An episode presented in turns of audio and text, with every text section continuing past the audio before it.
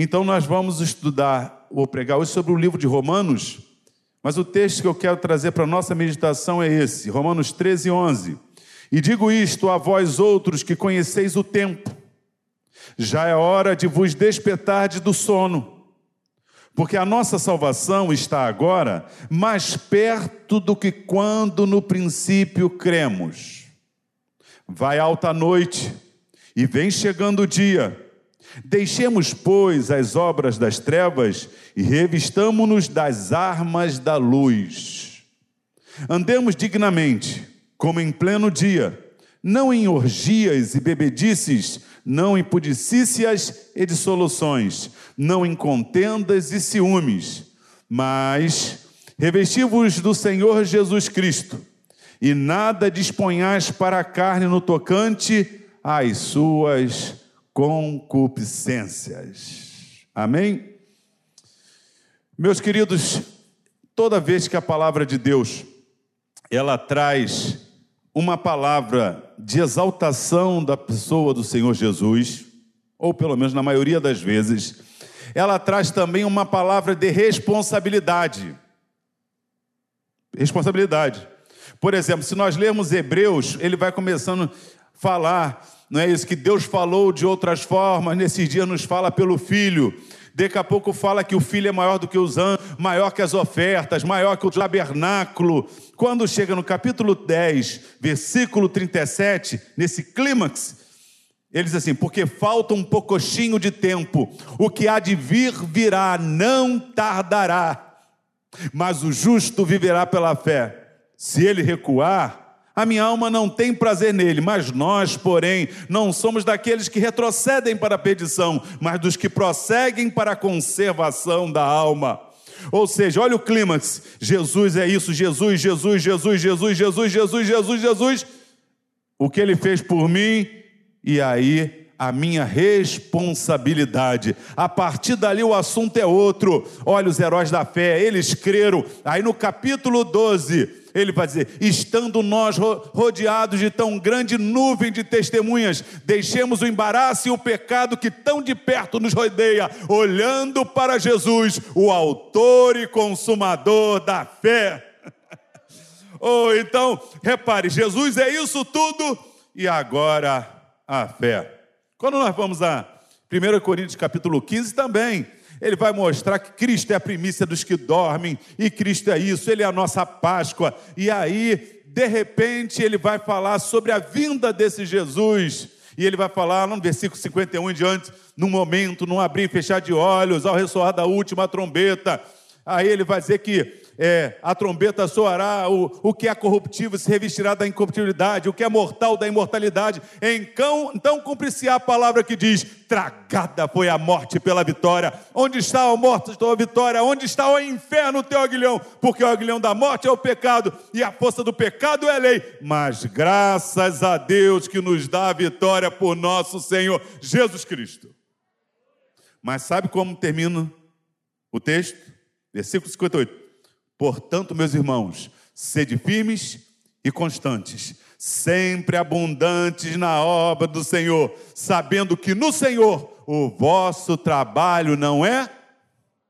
Repare que quando enaltece a obra de Jesus, quando fala sobre a vinda dele, traz a nós a responsabilidade desse momento, da nossa missão. Hoje de manhã o pastor George pregou sobre Mateus 24, no sermão escatológico, mas quando a gente vai passar para as parábolas exortativas, as dez virgens, o servo, o seu senhor tarda, e ele acha que o seu senhor tarda, ele começa a espancar. O que fará o seu senhor quando voltar? Ou seja, a mensagem foi sobre a responsabilidade que o servo recebe, mordomia. Não é isso? Vocês aprenderam, o mordomo é o escravo mor, né? mor, maior da casa. Ou é, é, a palavra grega que fala de administração, não é isso? Que fala de oiko casas, é, aquele que a lei da casa, oiko ono nomos, a lei da casa. Ou seja, nós não somos o dono da casa. O dono da casa nos confiou uma tarefa, a cada um que está aqui. Ele confiou uma tarefa e ele vai prestar conta dessa tarefa quando ele voltar. O que o Senhor falará? Então tem a parábola dos talentos, das dez virgens, dos dois servos. O que isso tem a ver com Romanos? Tudo. A carta aos Romanos, como Efésios, outras cartas, ela nos fala com o centro de tudo é o Senhor Jesus Cristo. O centro de tudo é o Senhor Jesus Cristo. E como eu me aposto disso? É a fé. Isso desde sempre, sempre foi pela fé. Essa história que no Antigo Testamento se salvava pelas obras e no Novo Testamento é pela fé, não existe. Sempre foi pela fé.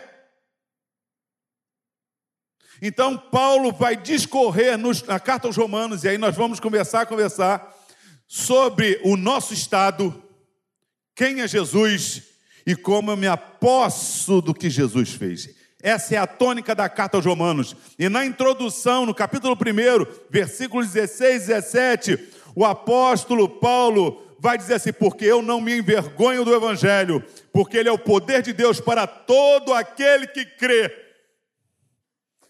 para o judeu e para o grego, como está escrito: o justo viverá pela fé. Só que esse versículo está citando Abacuque 2,4.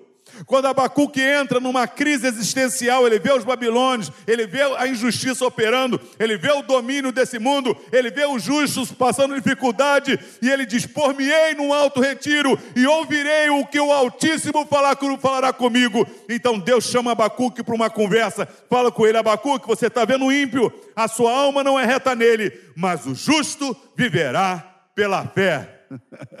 Depois que Deus deu uma apertada em Abacuque, ele disse: ainda que a figueira não floresça, ainda que não haja fruto na vide. Ou seja, é igual a Jó. Quando a gente bota as nossas questões diante daquele que sabe tudo, nós temos que dobrar a nossa insignificância e reconhecer que Ele é o Senhor. Então, a carta aos Romanos, a princípio, Paulo já abre. Esse é o tema central na introdução, ele vai trazer significa que o Evangelho é a boa notícia, a boa notícia para a humanidade, e como eu me aposto dela, eu me aposto pela fé, e, e para quem é isso? Tanto judeu quanto grego, para todas as pessoas, o Senhor Jesus tem uma boa notícia. Ele veio buscar e salvar o que se havia perdido.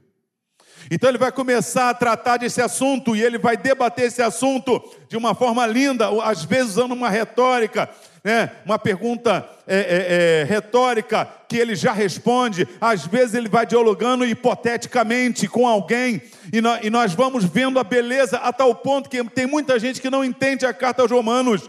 Então, no capítulo 1, a partir do versículo 18, ele mostra o estado do homem.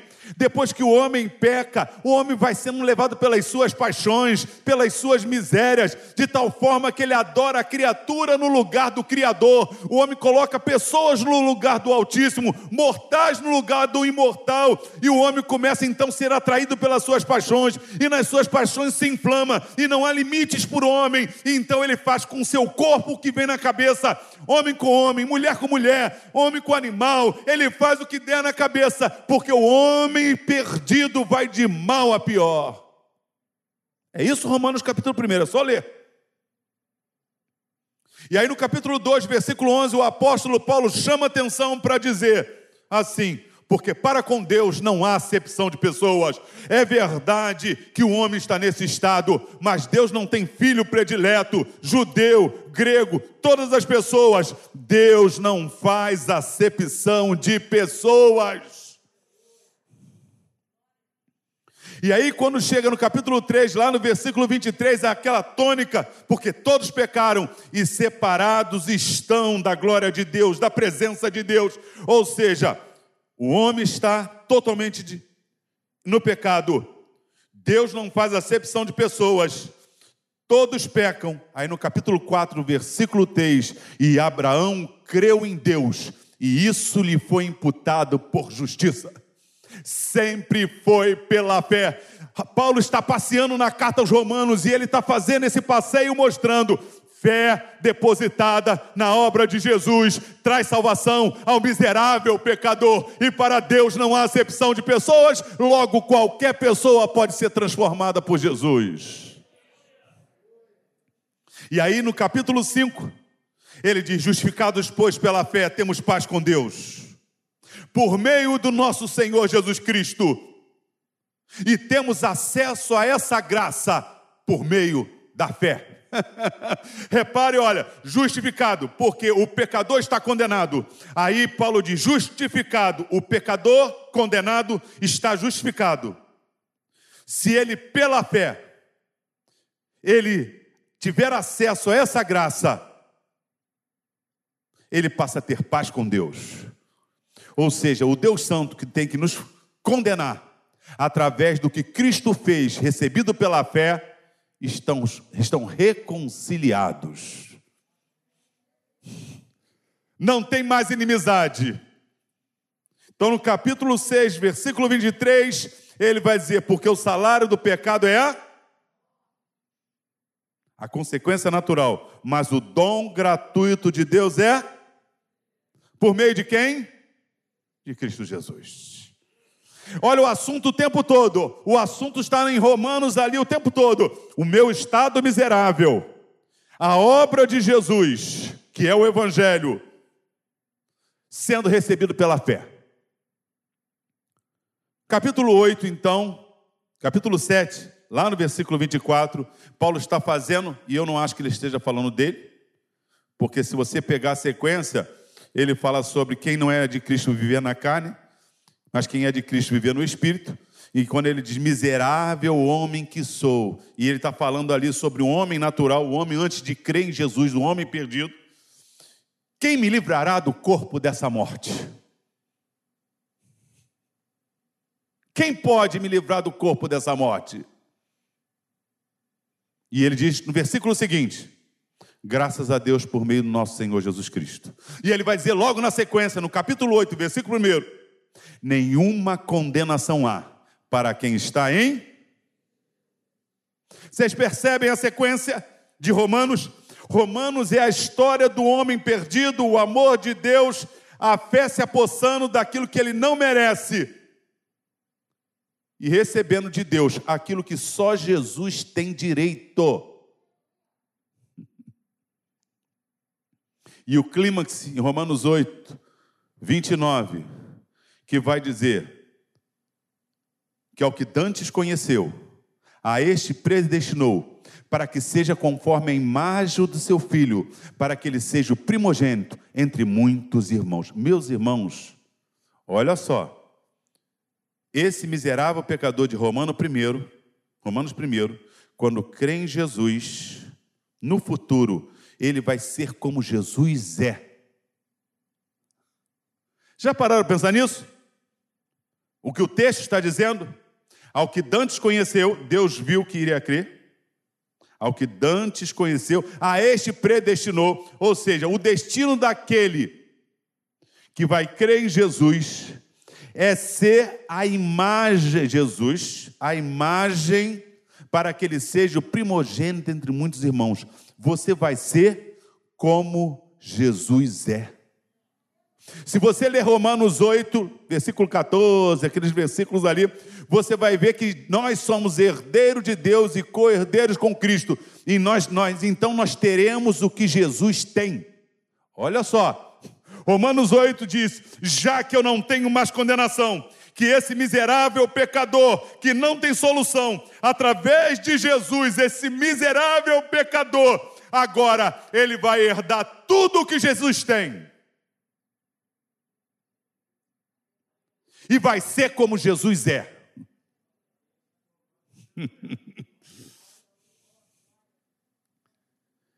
Então Paulo vai trabalhar a fé de novo, e é isso que muita gente não entende. No capítulo 9, ele vai demonstrar que nunca foi pelas obras. Nunca foi. Versículo 13 ele diz: Amei a Jacó e me aborreci de Esaú. Os dois eram descendentes de Abraão. Os dois eram filhos de Isaac, mas um cria e o outro não cria, e os dois não eram boa coisa. certo? Os dois tinham seus problemas, mas um se apossou pela fé e o outro rejeitou a promessa. Então, no capítulo 9, ele mostra o estado de Israel perdido. É um simbolismo do, do, descendente de Abraão que não é como Abraão, não crê. Quando chega no capítulo 10, ele fala do estado atual de Israel. Então, no versículo 9, ele vai dizer a solução qual é para qualquer israelita e qualquer gentio. A solução é se com, versículo 9: Se com tua boca confessares ao Senhor Jesus e em teu coração creres que Deus ressuscitou dos mortos, serás salvo. Sempre foi pela fé. E no versículo 13 do capítulo 10 ele diz: Aquele que invocar o nome do Senhor será salvo. A tônica de Romanos não é dizer que Deus escolheu um grupo para salvar, é dizer o seguinte: o israelita que crê vai ser salvo, o israelita que rejeita estará perdido, porque a salvação é para Israel pela fé. Sempre foi pela fé. No céu não tem carteirada. Eu sou filho, não é isso, da pastora Raquel. Eu vou, não entra. Do Ivanir, não entra. Os judeus acharam que podiam fazer essa, podiam fazer essa barganha, deixa eu olhar a hora. Podiam fazer essa barganha com Jesus. Jesus disse: E conhecereis a verdade. Se pôs o. É, versículo 32, versículo 33, 34. Nós nunca fomos escravos de ninguém. Os judeus falam para Jesus. Eles tinham sido escravos no Egito, na Babilônia, dos medopersas, dos gregos. E naquele momento eles eram escravos dos romanos. E quando Jesus diz para eles: Se o Filho vos libertar, verdadeiramente sereis livres, ele diz: Nós nunca fomos escravos de ninguém. Ou eles são malucos, tem problema de cabeça. Jesus diz então para ele: Se pois o Filho vos libertar, verdadeiramente sereis livres. Nós temos um pai que é Abraão. Jesus disse: Se vocês fossem filhos de Abraão, vocês creriam em mim. Ou seja, sempre foi pela fé. Ninguém dá carteirada em Deus, pelo pai, pelo irmão, pelo tio, pela avó. Você terá que ter um encontro pessoal com Jesus. Mas eles são teimosos. Eles dizem que ele, Deus era o pai deles no versículo 44, então Jesus diz para ele: Vocês têm por pai é o diabo. Ele foi mentiroso desde o início. Meus irmãos, quem não é filho de Deus tem outro pai. Não existem três grupos. 1 João capítulo 5, lá, versículo 18 e 19, diz assim: Sabemos que somos de Deus e que todo mundo está no maligno. O que é melhor disso tudo é que quem está no maligno pode se tornar um filho de Deus, como diz João, capítulo 1, versículo 11 e 12. Vocês conhecem o texto.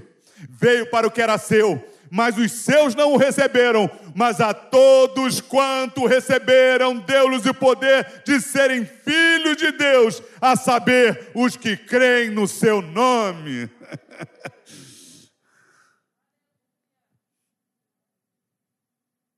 Mas como Deus tem todo o poder, capítulo 11 é o estado futuro de Israel.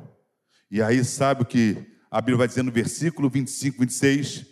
Que até que o tempo dos gentios se completem, então Israel será salvo. Só ele pode garantir isso. Muita gente já debochou dessa história, mas há 70, 80 anos atrás, um povo que não existia virou povo. Hoje fala a sua língua. A sua, o seu país, que é menor que Sergipe, vende flores e legumes, verduras para o mundo.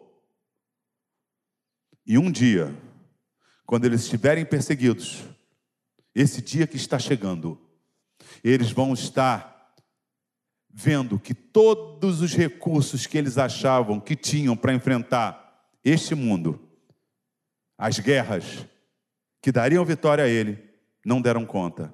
E quando eles estiverem cercados, Jesus disse, quando lá, Mateus 21, Jesus chegou a Jerusalém, quando ele está subindo e todo mundo, bendito que vem em nome do Senhor, Osana, então a salvação, bendito que vem, cantando Zacarias 9, versículo 9, aí vem o teu rei, montado em jumentinha. Eles cantando, e ó, não, não canta isso não, não canta isso não, não canta isso não. Jesus então no capítulo 23 sobe a Jerusalém, olha Jerusalém, versículo 37, Jerusalém, Jerusalém, que mata os profetas. Quantas vezes eu quis te juntar como uma galinha junta seus pintinhos, mas não o quiseste. A tua cidade ficará deserta, até que digais: Bendito o que vem em nome do Senhor. Um dia, esse Israel que ficou dois mil anos e que hoje é uma nação, também vai ter que reconhecer aquilo que pela fé nós já reconhecemos: que Jesus Cristo é o Senhor.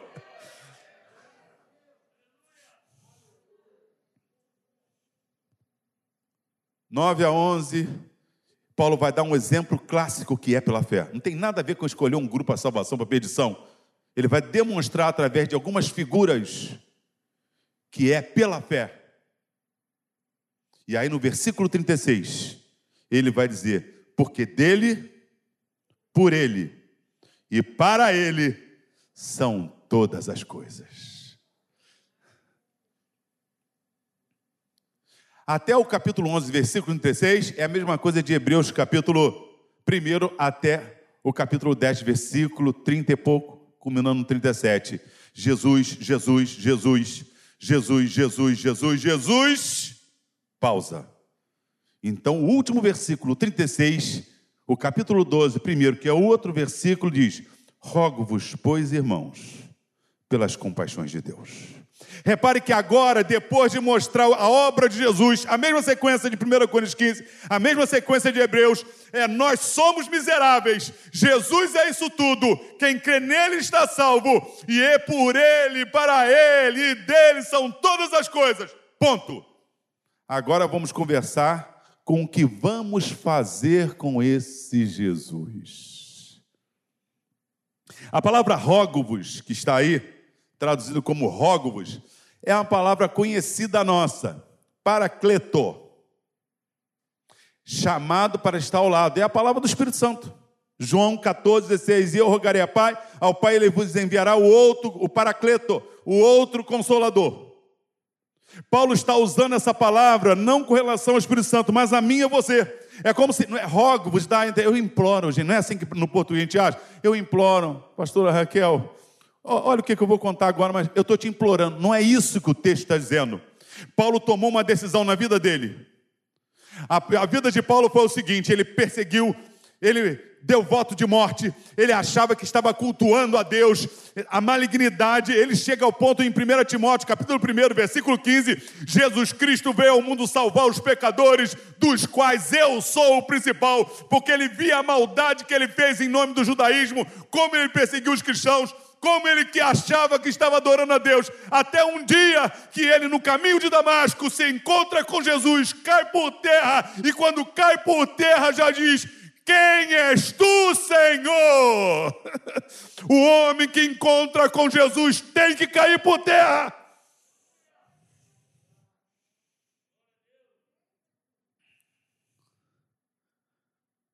E Paulo então toma uma decisão, agora cego, levado por, com ajuda. Aquele que achava que era tudo, entendeu que não era nada. E Deus chama um homem que ele estava indo prender para orar por ele. Deus chama um homem que Paulo estava indo prender para orar por ele. E o que é mais lindo é que ele não queria ir. Senhor, você sabe a história desse homem aí? O que, que ele veio fazer em Jerusalém? Vai, porque você é vaso escolhido. E quando ele fala isso, Ananias vai, sabe o que é lindo? Entre a casa de Ananias e a rua direita onde Paulo estava, Deus foi palestrando alguma coisa com Ananias, porque aquele que não queria orar já chega assim, ó, irmão Saulo, já chamou de irmão. Quando Deus falou com ele, ele já ele, ele entendeu. Quem, olha, o teu irmão você não escolhe. O teu irmão na fé, ele vem cheio de carrapejo, cheio de problema, ele pode ter sido quem for. Mas eu quero dizer, o dia que ele encontrou com Jesus, já é da família. Não faça o trabalho do diabo. O acusador é o diabo. Ele botou um caçulinha para você cuidar, cheio de carrapicho, cheio de problema. Então os mais velhos aprendam a cuidar dos mais novos. Paulo está dizendo o seguinte: quando Jesus mudou a minha vida, eu decidi que a minha vida era dele. Foi isso que ele disse em, em Atos 20, 24. Mas em nada tenho a minha vida como preciosa, contudo que cumpra com alegria a minha carreira e o ministério que recebi do Senhor Jesus para dar testemunho do Evangelho da graça de Deus. Paulo diz: minha vida não vale mais nada. O dia que esse miserável pecador encontrou com Jesus, eu entendi que toda a fama, tudo que eu buscava, toda a religiosidade caiu por terra. Eu agora estou disposto a morrer por Jesus. Em Romanos 12, ele está dizendo: venham para o meu lado. Estejam ao meu lado nessa missão. Rogo-vos, pois, irmãos, pelas compaixões de Deus, que apresenteis o vosso corpo. Mordomia, o seu corpo, a sua vida. Apresent... Jesus se apresentou como o nosso redentor na cruz. Eu que ia para o inferno, não vou mais para o inferno, agora estou indo para o céu. Então agora eu faço tudo por Jesus. É isso que Paulo está dizendo. Eu me apresento a Jesus como um sacrifício vivo. Para entender isso, você tem que ir para o Antigo Testamento. Imagine que você tivesse aí um, uns dez bois e um morresse. E no dia seguinte você iria para o templo oferecer um sacrifício. E você, já estou no prejuízo. Eu vou oferecer o morto. Deus não gosta de resto. Não é assim que às vezes a gente faz com Deus? Ó, primeiro eu faço faculdade, depois eu vou para o namoro, depois eu vou para não sei aonde, depois eu faço a obra, depois eu vou não sei o quê, depois eu faço não sei o quê. E a tua obra, Senhor? Senhor, espera um instantinho, que eu tenho ajeitando um monte de coisa aqui. Quando der tempo, eu faço alguma coisa para o Senhor. Isso não existe. Jesus já te salvou botando na obra. Aliás, o Evangelho faz isso. Você já vira evangelista de pronto. Já, já de pronto, já. Oh, vamos lá na igreja, oh, vamos lá na igreja. Jesus me salvou. Você já começa a convidar, você já começa a se infiltrar, está no meio da igreja. Deus não quer obra morta. Deus quer um sacrifício vivo, que tenha valor, que tenha vida. Se você dividiu a tua vida de tal forma que Deus ficou com o resto, eu quero dizer, você não está do lado de Paulo. Segundo, o sacrifício tinha que ser santo. No sacrifício é, não tinha defeito. Imagine que você tivesse de novo os dez bois, e aí fosse oferecer como oferta a Deus pelo pecado, por alguma coisa, e você olhasse assim, hum, aquela ali tem defeito na perna. A outra eu vendo por 5 mil, essa aqui eu vendo por 500. Vou dar para Deus, vou lá, ninguém. Ó, já chego, vou botar alguma coisa, ninguém vai notar nem que está mancando. Vou dar para Deus. Deus não aceita. Você tem que dar o melhor para Deus. Porque Deus deu o seu melhor. Deu seu filho para nos salvar. e tem que ser agradável a Deus. Não adiantava no sacrifício lá. Lá tem a lista. Se o príncipe pecasse, tem que ser isso. Se o do povo pecasse, tem que ser isso. Então, se o sacerdote pecasse, ele não podia escolher. Bom, eu tenho dez bois, mas acho que eu vou dar um par de rolinha. Vou levar um par de rolinha.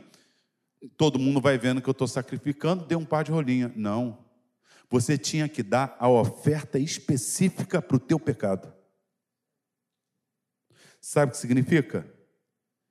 É que você tem que dar a tua vida a Deus de tal forma que você vai servi-lo naquilo que ele te colocar.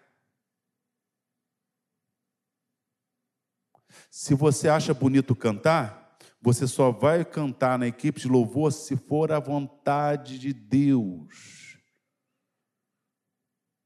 Por exemplo, eu não gosto de pregar, nunca fiz questão de ensinar, nada disso.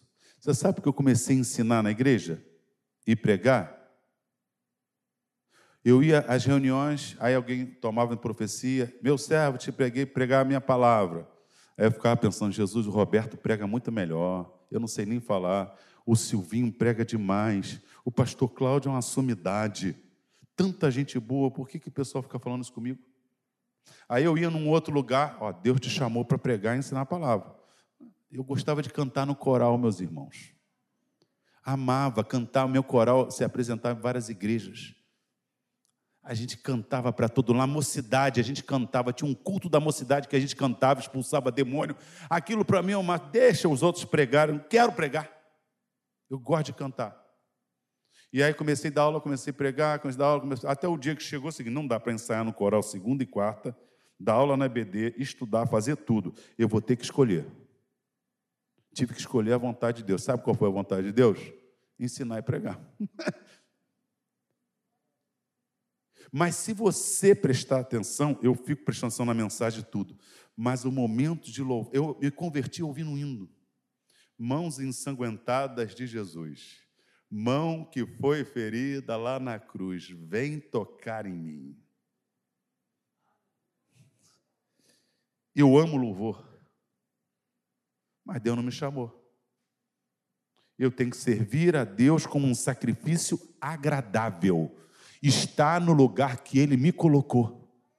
Se é no diaconato, servindo, abrindo porta, não, mas eu não gosto disso, eu gosto de dar aula na BD. Você pode até dar aula na BD, pode ser o melhor professor, mas você não está agradando a Deus, porque se Deus não te colocou ali, ali não é o teu lugar. Tem que ter vida, tem que ser santo e tem que ser agradável a Deus, que é o nosso culto, com razão. Você sabe, se você estiver orando, Deus vai dirigindo a sua vida no que Ele tem para você. Ele vai testificando no teu coração, ainda que você não goste. Meus irmãos que eu gosto, que são dirigentes de trabalho de libertação, eu ainda não conheci um que disse assim: Eu gosto tanto dessa obra de libertação. Ah, não é muito bom, é o diabo atacando, é uma guerra espiritual, é uma coisa maravilhosa. Eu não conheci um.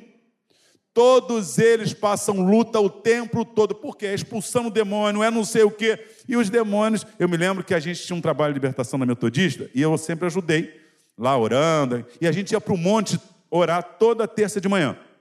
Um grupo ia orar. E a gente ia orar. E a gente saía dali, tinha uma casa que a gente ia, que a, a senhora pedia, tinha um filho grande, um rapaz alto, e ela não manifestava demônio na igreja, não. Mas a gente ia à casa dela, quando a gente começava a orar, ela manifestava demônio. E aí o demônio era tranquilo, não era demônio briguento, não, aquele demônio que faz estardalhar, não era nada disso. Ela só fazia assim, ó.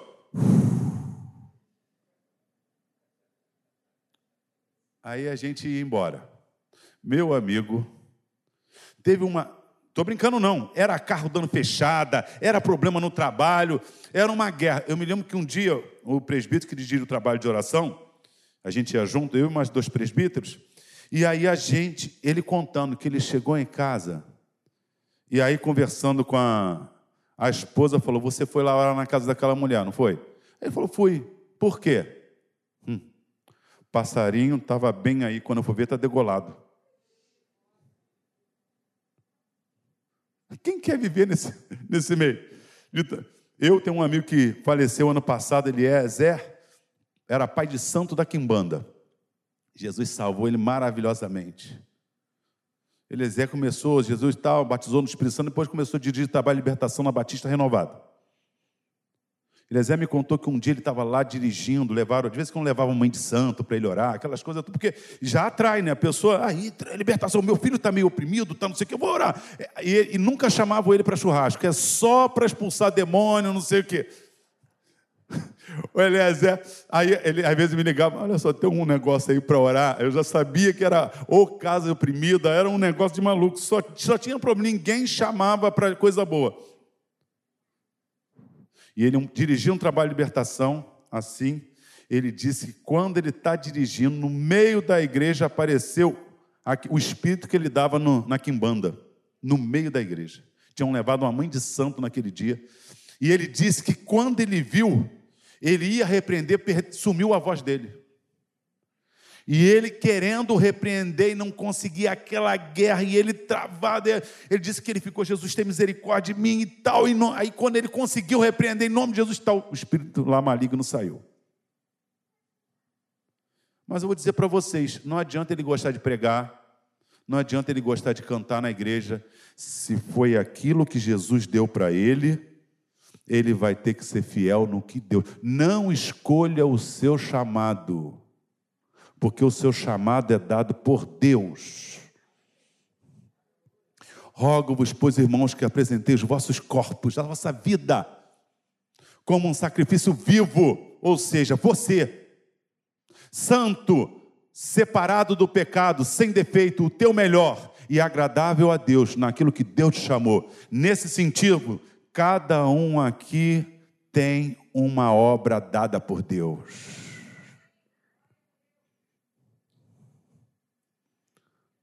Efésios 5,14, pelo que diz: Desperta tu que dormes, levanta-te dentre os mortos, e Cristo te esclarecerá.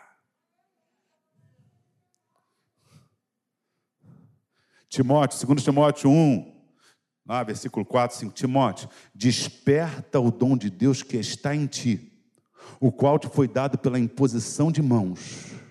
Repare que Timóteo tinha o dom e ele estava dormindo.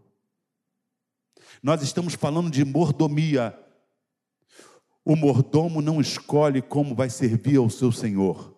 Ele simplesmente recebe a missão e cumpre com dedicação. E Paulo continua o raciocínio no versículo 2: E não vos conformeis com este mundo, antes transformados pela renovação do vosso, para que experimenteis qual seja a boa, perfeita e agradável. Então, se você se entregou como sacrifício vivo, santo e agradável a Deus, você vai experimentar qual é a boa, perfeita e agradável. Muito bom, né? Paulo mandou a gente estar do lado dele. Vamos ver se a vontade boa, agradável e perfeita de vez em quando é boa, agradável e perfeita? Capítulo 13, ele tem um chamado lindo com Barnabé. Logo depois ele vai para Derbe, Lista, Antioquia. Numa ele teve que fugir. Na outra ele foi apedrejado. Na outra ele foi expulso.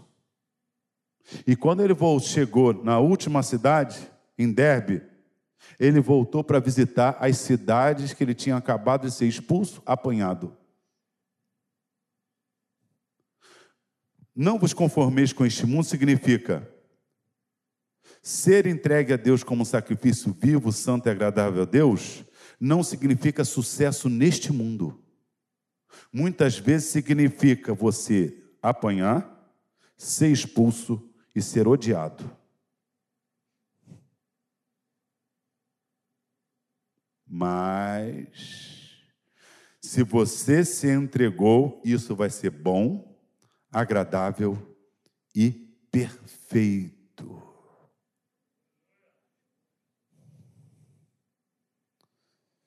E aí nós chegamos, passando rapidamente, quando ele diz isso, ao capítulo 13, eu faço de novo a leitura. É nesse contexto de mostrar quem é Jesus e a grandeza que ele tem e que nós, pecadores, estávamos indo para o inferno, mas pela fé nos apossamos dessa graça, e agora tendo paz com Deus, Paulo chamou: vem para o meu lado, vem estar ao meu lado nessa missão. Qual a missão? De ser um sacrifício vivo, santo e agradável. Mas não é como o mundo faz. Não tome a forma do mundo é como Deus nos diz. E aí ele vai dizer assim: E digo isto a vós outros, que conheceis o tempo, Vocês acham que o tempo está próximo? E aí, gente? Acha ou não acha? Senão vai virar uma mensagem de escatologia, que não é o objetivo. Coisas na Bíblia que você eram absurdas. Duas testemunhas vão ser expostas seus corpos em Jerusalém e o mundo vai ver. O que, que vocês acham?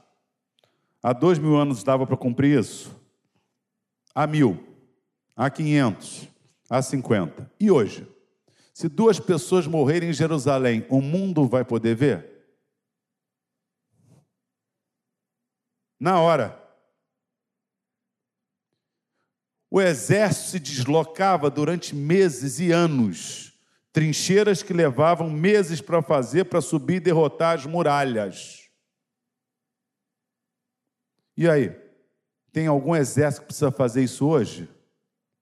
Um míssil, uma bomba, uma batalha em que os povos estejam cercando Jerusalém, você vai de avião. Pestes. Quantos vírus nós tivemos nos últimos 20 anos? Gripe aviária, os Hs da vida. Essa agora, que parece que não acaba. Vacina 1, 2, 3, estão dizendo que vai até a 8, né? Vai é sete, oito, não sei. Se vacine que você está protegido. Não, não, não ficou. Toma dois. Agora vai estar. Não tô. Agora é a três. Mas eu já peguei e meu IgG está alto. Mas não está bom ainda. Toma um, toma dois. Mas meu IgG está. Não interessa. Um, dois, três, quatro, cinco. Quer ver outra coisa engraçada? Você pode levar na brincadeira. E eu não estou dizendo que é o anticristo, não, mas porque eu não sei nem quando Jesus virá. Nós temos que estar pronto. A Bíblia diz que nós vamos receber uma marca na mão e na testa. É um absurdo. Eu já vi tanta pregação, até professor. É um absurdo. Claro que não vai ser chip, não vai ser. Tudo bem, eu sei lá se vai ser chip. Aí uns entendem, olha, que a marca na testa significa que a mente das pessoas vai estar obscurecida. E a marca na mão significa que o trabalho da pessoa vai ser influenciado pelo diabo.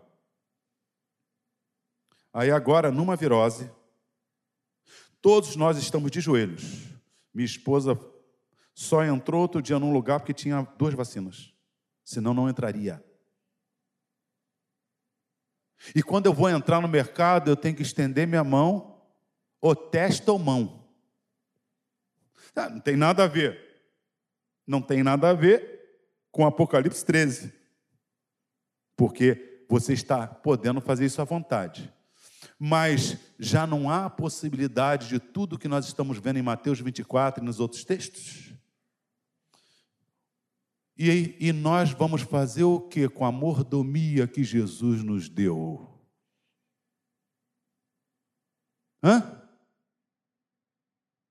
Vai alta noite, o dia está chegando, o nosso encontro está marcado, temos que estar pronto o que vamos fazer com o chamado que Deus nos deu?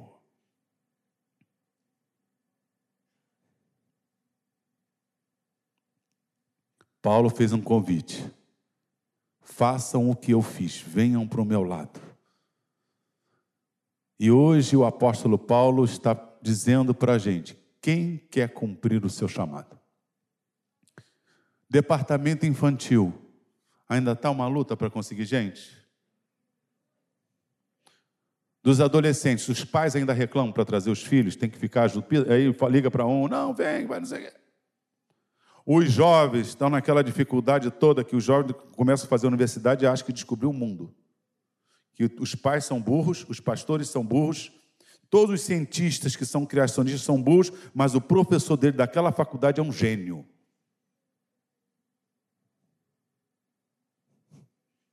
Me lembro da filha de um amigo, ela tinha uma dificuldadezinha no estudo, a Amanda era do Baense, ela foi estudar no, no Elite, mas ela tinha uma dificuldadezinha nos estudos, esforçada, hoje ela é dentista, mas muito esforçada, estudiosa, mas tinha umas limitações em algumas matérias. Às vezes o pessoal não gosta muito de matemática, física, tem umas dificuldades, né? E aí, ela estava na aula de biologia. professor inteligente, o pessoal do professor do Baiense normalmente é muito inteligente, né? Aquela coisa toda. Ótimo professor e tal, não sei o quê. E aí o professor disse, dando aula de genética, de não sei o quê, e aí falou assim: homem é XY, mulher é XX. E começou a entrar no outro caminho, não sei o que tal. Então ela perguntou: e o terceiro grupo é o quê? Aí o professor, não estou falando de religião, ela disse, nem eu. O jovem vai, ele tem que ser maleável, porque senão chamam ele de ignorante, de fanático. Mas você é de Jesus? Paulo está te chamando para o lado dele. Os teus conceitos não são do teu professor de biologia nem de história. Os teus conceitos são da palavra de Deus. E os adultos? Estão cansados de trabalhar para sustentar a família? Deus não aceita o resto. Será que você não, não tem tempo de estar no culto, no evangelismo de manhã?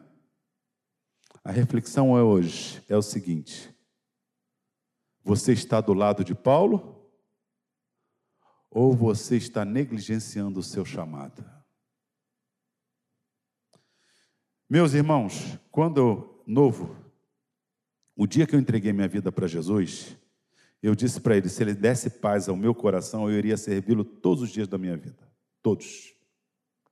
Eu não pedi a Deus dinheiro, eu pedi paz ao meu coração. Porque eu procurei paz em jogar, em passar a madrugada na escola de samba, em beber, em namorar. Nada disso me deu paz. Naquele dia que eu entrei no culto, enquanto a mocidade cantava esse hino, eu fiz uma oração. Deus, se o Senhor me der paz, eu te servirei todos os dias da minha vida. Sabe o que aconteceu? Naquele dia, eu tive paz. E aquela paz está até hoje comigo. João 14, 27. Deixo-vos a minha paz. A minha paz vos dou. Não vou lá dou como o mundo a dá. Mas eu tive que tomar muitas decisões. Por exemplo, eu queria ser auditor. E eu era bom. Gabaritava todas as provas de contabilidade, tudo. Era matemática, normalmente nas turmas era o melhor aluno no colégio. E era bom em coisa, em, em contabilidade, português, bom. E aí eu tinha chance de passar para auditor não tinha concurso, eu estudando no Banco Brasil, fiz a prova, passei para o Banco do Brasil. E passei para uma multinacional para ser auditor. Você sabe qual foi o critério que eu utilizei para saber qual eu ia escolher? Se eu for um multinacional, eu viajo o mundo, vou para auditar em Amazonas, não sei o que tal. Se eu ficar no Banco Brasil, eu vou servir a Deus aquilo que eu sei que Ele me chamou para fazer, Banco do Brasil. Os meus sonhos estarão sempre subordinados ao propósito de Deus para a minha vida. Tem que ser. Estava trabalhando no Banco Brasil, gerente dos caixas, tesoureiro, um monte de coisa. Chegava às sete e meia, saía dez da noite. E na igreja uma luta, durante a semana não conseguia ir, correria. Falei, Senhor, o Senhor me chamou para te servir. Eu não consigo. Tem uma prova que vai ter aqui para o judiciário eu vou fazer. Paguei, meu colega ficou doente, trabalhando, não consegui estudar, uma luta tremenda. Sabe qual era o critério? É porque no judiciário eu ia pegar na mesma hora, sair na hora e eu ia ter tempo para estar na igreja, servir a Jesus, fazer a obra de Deus. Passei para o judiciário e, no geral, fui ganhar menos que no Banco do Brasil. E feliz da vida, sabe por quê? porque eu poderia me dedicar para a obra de Deus. Há uns poucos anos atrás, eu fui numa reunião de oração e apareceram várias manchas no meu corpo. Estava na casa do Lúcio, eu não estou reconhecendo, não sei que é o Milton, não sei se Dudu está aqui, não sei, eu sinceramente. E aí, o, o Lúcio, que é ali de adolescente de, de Campo Grande, a gente jogava, às vezes brincava lá, eu estava lado de fora, brinquei um pouco de vôlei. Mas aí depois eu estava cheio de placa vermelha pelo corpo. E quando essas placas saíram, o dia seguinte foi tirar sangue, uma coisa horrível. Fui uma reunião de oração lá em Angra dos Reis. Irmã Maria Helena. Eu fui à casa de um amigo. Ele falou: Estou indo para a reunião de oração, vamos? Eu fui. Cheguei lá numa congregação da Assembleia de Deus, no último lugar, eu fiquei lá atrás, a irmã estava dirigindo, a irmã analfabeta, dirigindo o trabalho, falou assim: moço, moço, Jesus me falou que você está com um problema no sangue. Vem à frente que ele vai te curar agora. Fui à frente, ela orou por mim, fui curado na hora. 15 dias depois, esse amigo me liga e diz assim: Olha, rapaz, me perdoa. A irmã Maria Helena mandou dizer a você que Deus quer você 100% na obra dele. Né? Ele vai te aposentar. Falei, agora ferrou. Não sei o que Deus vai fazer.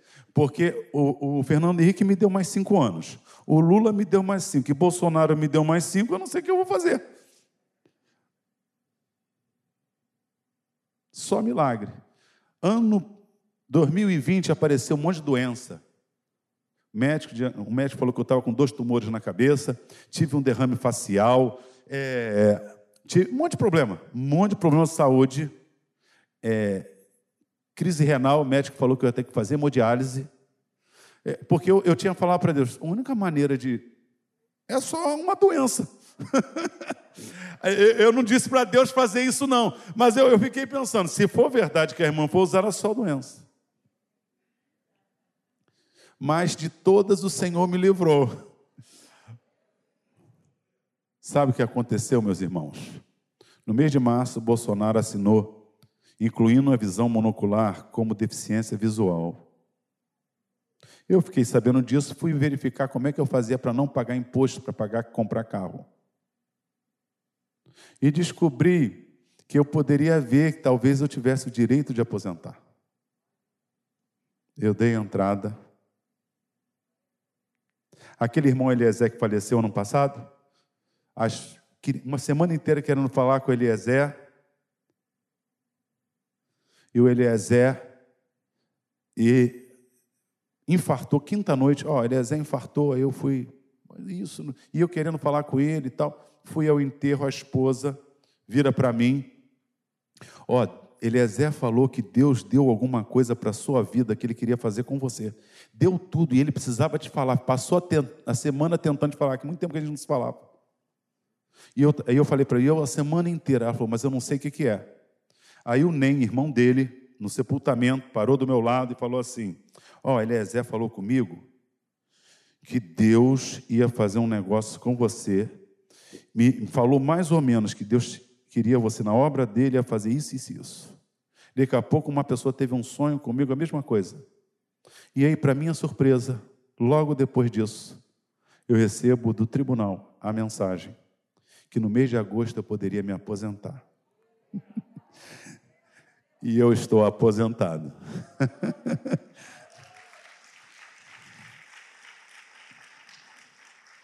eu ainda não desfrutei aposentadoria porque Deus não me aposentou para virar jogador de futebol.